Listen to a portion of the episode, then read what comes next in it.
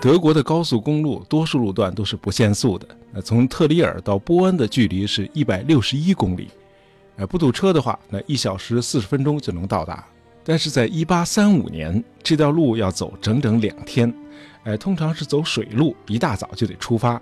哎，先在这个摩泽尔河上坐船坐十六小时，哎，到达这个科布伦茨，在那儿呢住一晚上。第二天一早，再顺着莱茵河北上，那到达波恩的时候已经是次日的夜晚了。呃，当年十七岁的卡尔马克思，呃，去波恩大学就读，路上就花了这么长的时间。其实他要是再晚两天去上大学的话，那情况就会不同。因为从一八三六年开始，这个蒸汽机船已经陆续被投入到德意志这个内河航运了，就是说，这个工业革命这个时候也在席卷德意志地区了。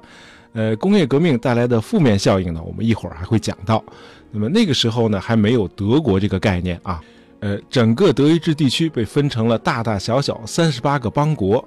呃，马克思先后就读的波恩大学和洪堡大学，哎，都是在当时最大的德意志邦国普鲁士，哎，在普鲁士的境内。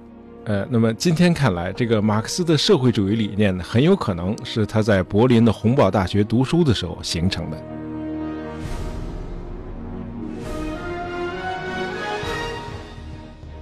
呃，我们所有的人在年轻的时候都会有某个或者某几个偶像。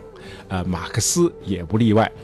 大学时代的马克思，呃，是19世纪德国伟大的哲学家黑格尔的粉丝。哎，你要是那个时候的德国人，你也很可能会成为黑格尔的粉丝。呃，黑格尔这个人呢，很神奇啊，在德国左派和右派都是他的粉丝。呃，我们本来是准备专门做一期节目来介绍德国的大师黑格尔。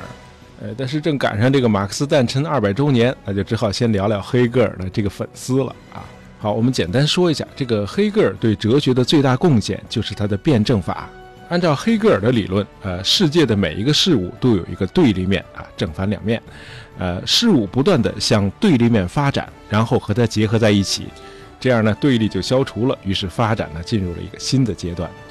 哎，这就好比你和你的家人、朋友和合作伙伴之间，哎，都会有争议啊，这不是什么坏事儿。从长远看呢，你们在彼此的学习和吸收，哎，不管最后是一方说服另一方，还是双方达成某种妥协，都是这种先对立后统一。通过这种方式呢，你们双方的认识水平都进入了一个更高的阶段。那马克思呢，非常认可黑格尔这种从对立到统一的发展论断。哎，这个论断告诉我们，这个历史呢是在正反两方面的斗争中前进的。因此，马克思后来得出的结论是：迄今为止，一切人类社会的历史都是阶级斗争的历史。呃，这是后来这个马克思主义的一个主要的核心内容。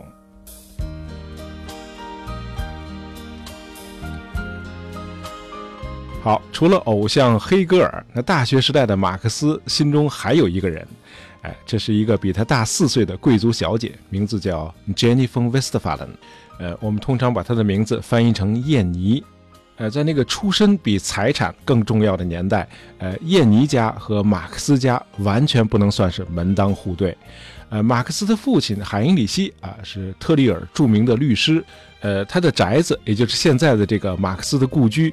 我一共去过三次，呃，这个非常的豪华啊，我没数过，呃，估计呢房间得有四十多间，三层楼围成一个圈儿，中间呢是个花园，呃，除了当律师，那马克思他爸在这个摩泽尔河边还有大片的葡萄园，呃，就是说他非常非常有钱，但是你再有钱，你的社会地位也只是个市民。那为了进入主流社会呢，这个身为犹太人的这个马克思一家呢，甚至放弃了犹太教，皈依了基督教新教。那相比之下，这个燕妮他们家就不同了啊。呃，燕妮他爸是这个普鲁士政府的这个枢密官啊，有男爵的头衔啊，姓氏的前面带个冯字儿。封威斯特法伦的意思是我来自威斯特法伦，就是说威斯特法伦是由我的贵族领地的。那么不仅出身于贵族家庭，这个燕妮还被公认为是特里尔最美丽的姑娘啊，号称舞会皇后。那许多的青年才俊呢，都为之倾倒。那还在马克思十三岁那年，有个青年军官叫卡尔冯帕纳维茨，哎，他曾经向时年十七岁的燕妮求婚，但是燕妮呢觉得这年轻人没什么内涵，啊，把他给拒绝了。那第二年十八岁生日的时候，燕妮他爸给了燕妮一笔钱作为生日礼物，敢想敢干的叶尼就拿着这笔钱去巴黎和瑞士做了一次漫长的旅游。这在那个时代，即便不算是标新立异，也够特立独行的。呃，马克思后来能够抱得美人归，那或多或少呢，是因为近水楼台。因为这个叶尼家和马克思家呢，这两家是老相识，两家人呢经常互相走动。叶尼虽然比马克思大四岁。哎，但是呢，这俩孩子呢也算得上是青梅竹马，因此这个马克思从波恩大学回来过暑假的时候，向这个叶尼秘密求婚啊，才有可能一战就定乾坤。呃，之所以叫秘密求婚，是因为叶尼呢一开始还不敢向父母透露自己已经许配给这个市民阶级的子弟了。那这个时候，叶尼还完全不能预计啊，未来和马克思的共同生活会是个什么前景。那这个前景到底是个什么样子呢？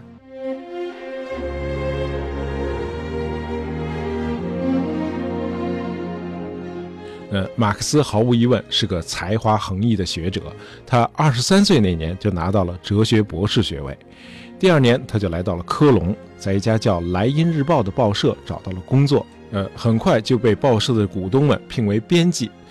呃，刚才咱们说了，马克思是黑格尔的粉丝啊。在大学期间呢，他就加入了黑格尔左派，哎，叫青年黑格尔派。那这个政治派别呢，鼓吹自由民主，反对普鲁士的专制统治，尤其是反对普鲁士当局对言论自由的限制。那当上《莱茵日报》的编辑之后，马克思自然要好好的利用这个平台来宣传他的政治主张了。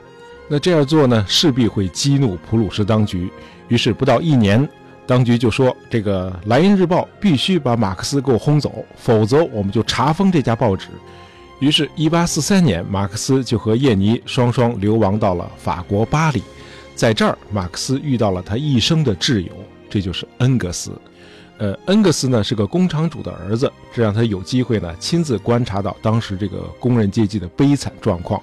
呃，大家知道这个工业革命呢是一把双刃剑，咱们刚才说了，这个马克思上大学的第二年，莱茵河上就有蒸汽机船了。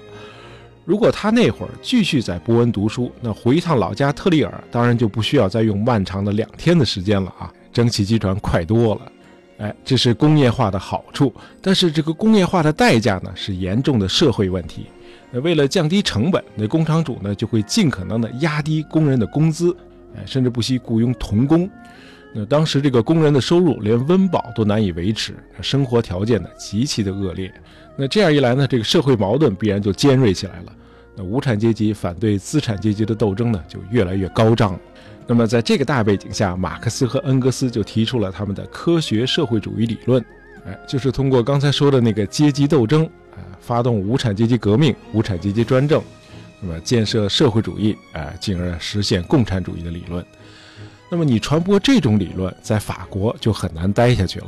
那么应普鲁士的要求，法国也宣布驱逐马克思了。这样呢，马克思就带着叶尼流亡到了比利时的布鲁塞尔。那恩格斯呢，随后也赶来了。呃，一八四七年，马克思和恩格斯应邀参加了正义者同盟。那么同年的六月，他们改组了这个同盟，并且改名为共产主义者同盟。马克思和恩格斯起草了这个同盟的纲领，这就是《共产党宣言》。哎，就是因为这个《共产党宣言》，比利时也决定驱逐马克思了。呃，一八四八年，欧洲爆发革命，马克思呢又回到了普鲁士的科隆，主编《新莱茵日报》。呃，但是因为宣传这个共产主义理论，这家报纸很快也被查封。呃，马克思和恩格斯再次逃往巴黎，但是巴黎呢也不能久待，两口子就携子带女来到了他们最后的避难所，就是全欧洲言论最自由的英国伦敦。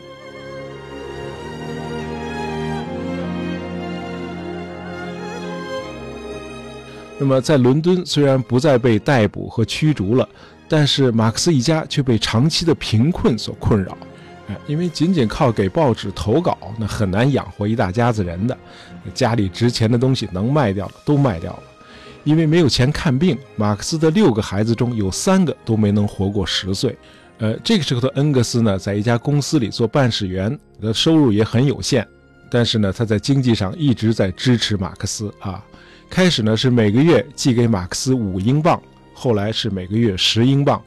从一八五一年到一八六九年，马克思总共收到恩格斯的汇款是三千一百二十一英镑，对当时的恩格斯来说，这已经是倾囊相助了。那么，有了恩格斯的无私援助，马克思才有可能十五年磨一剑，完成他的巨著《资本论》。呃，马克思确信资本主义将让位于社会主义，呃，主要就是基于他在这部《资本论》里提出的剩余价值理论。呃，根据这个剩余价值理论，啊，这个商品的价值呢，取决于生产这个商品所必须的劳动量。比如说，一片树林是没有什么价值的，但是呢，如果把它们制成家具，那这个家具就有了价值。但是家具出售的价格呢，一定要高于生产家具的劳动价值。否则，资本家怎么挣钱呢？因此，这就意味着工人得到的报酬实际上要远远低于家具的价格。那马克思论证说，呃，资本主义的致命弱点就是因为工人用他们的工资是买不起他们生产的产品的。那么，就是因为工人阶级的购买力不够，所以会导致生产过剩，于是工厂就会倒闭，那社会就会出现大量的失业，那老百姓的购买力呢就更低了。那接着呢，就会出现全面的萧条，那么直到最后，失业的无产阶级在绝望中被迫起来革命，这样呢，资本主义将由社会主义所取代。哎，就像早先这个封建主义被资本主义取代一样，那新的社会主义社会呢，将不会出现萧条，因为实行的是生产资料公有制，哎，那就不存在什么私人雇主啦、利润啦，也就不会存在所谓购买力不足了。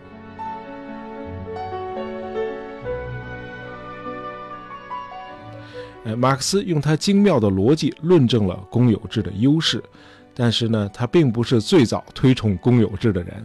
在我们国家的战国末年啊，就有圣贤呃托孔子之名赞美过公有制。在这个儒家经典《礼记》里头，就有一篇文章叫《大道之行也》。哎，这篇文章赞颂的就是一个理想的共产主义社会。哎，比马克思早了两千多年。那几乎在同一时期，古希腊的哲人柏拉图在他的名著《理想国》里也呼吁实现一个贵族式的共产主义。那在这个《理想国》里，柏拉图也推崇公有制，但是柏拉图的弟子亚里士多德却对公有制提出了质疑。他认为公有制就意味着稀释责任，呃，因为按照公有制的做法，那每一件东西为每一个人所拥有，就意味着一切东西都无人看管了。哎，仅仅依靠教育和道德规范是很难抹去普通人的私心的。呃，苏联和中国改革开放之前的实践证明，单纯依赖公有制的道路是走不通的。呃，我们国家现阶段实行的这个以公有制为主体、多种所有制经济共同发展的道路，哎，显然是个英明的选择，因为它完全解放了社会生产力，它调动了劳动者的积极性，人们的收入来源也实现了多样化。那这样呢，我们国家才有可能只用了短短的三十年就一跃而成为世界第二大经济体，那民众的生活水平呢也得到了显著的提高。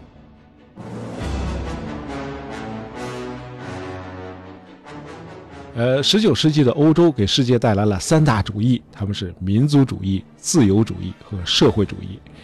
呃，今天的世界仍然浸染在这三大主义之中啊，没变化。